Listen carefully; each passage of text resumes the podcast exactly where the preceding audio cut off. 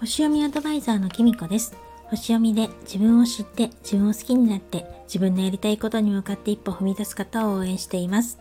このチャンネルでは星読みのことや私が日々感じた気づきなどをお話ししています。今日は6月23日金曜日です。皆様いかがお過ごしでしょうか？私が住んでる埼玉はですね今朝は曇り空で朝まで若干小雨が降っていてですね気温も割とまだ下がっているような状態です。これから暑くなるのでしょうか？今日はですね、えっと、スタイフで出会ったですねすごく素敵な方がいらっしゃったのでその方を紹介したいと思います。その方はですね、翔子さんとおっしゃるんですけれども、あの西洋先生術師の方で、あのこのスタイフでもね、あの翔子の空模様っていうチャンネル名で配信されています。なんであの、とっても有名な方なので、ご存知の方も多いと思うんですけれども、私はですね、以前からこの翔子さんの配信をとても楽しみにしていまして、聞いてたんですね。あの、すごくわかりやすい配信を、あの星についてね、星読みのこととかをわかりやすくお話ししてくださってですね、すごくあの、声にもパワーとかがあってあのいつも聞き惚れて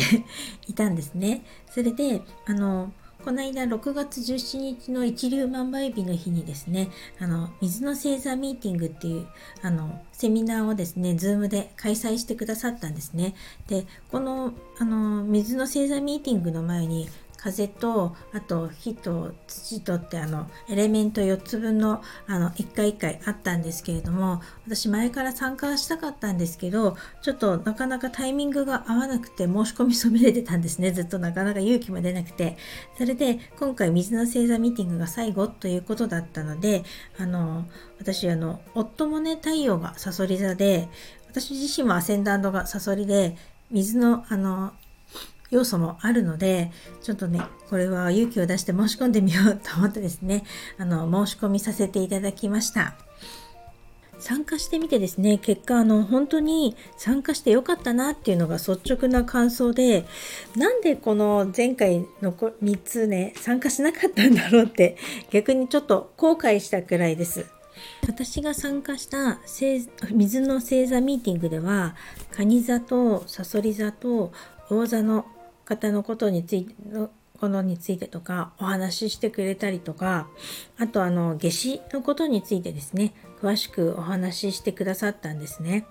で、あの、翔吾さんはですね、水星の申し子ってご自身がね、名乗ってらっしゃるんですけれども、本当にその通りだなって思ったんですよね。お話についついなんかこう引き込まれていくっていうか、お話がすごくあの、スタイフの配信もそうだったんですけど、引き込まれていくんですよね。私最初メモを取りながらズームに参加してたんですけれども、だんだんね、ズあのメモ取る手が止まっちゃって、ずっとね、お話に聞き入ってしまいました。本当にね、これ、あのスライドをあの、ズームに出してくれたスライドも多分 Canva で作ったと思うんですけれども、あの、本当に綺麗で読みやすいんですよね、見やすくて。なんで本当に水星の力使ってるってこういうことを言うんだろうなっていうのをですね、本当にね、生意気だけど思って、あの、素晴らしいなって思いました。しかもね、ご自身が学んだことをすぐにあの私たちにシェアしてくれるっていうところも本当にね、すごいなと思いますし、あの正直ね、スタイフで声でしか知らないっていうか、あの方のね、ズームの講座に参加するのって、すごく勇気が私にとってはいることだったんですね。今までは一応お話ししたことがあるとか、リアルで会ったことがあるっていう方の講座に参加したりとかはしたことあったんですけど、あの、一回も面識のない方の講座にいきなり申し込むってことしたことがなかったんですよね。だけどやっぱり、あの、ちょうど月賞前にしていたっていうのはあるのかもしれないですけれども、自分の中で一度は参加してみたいって気持ちがすごく強く出たんですよね。なので、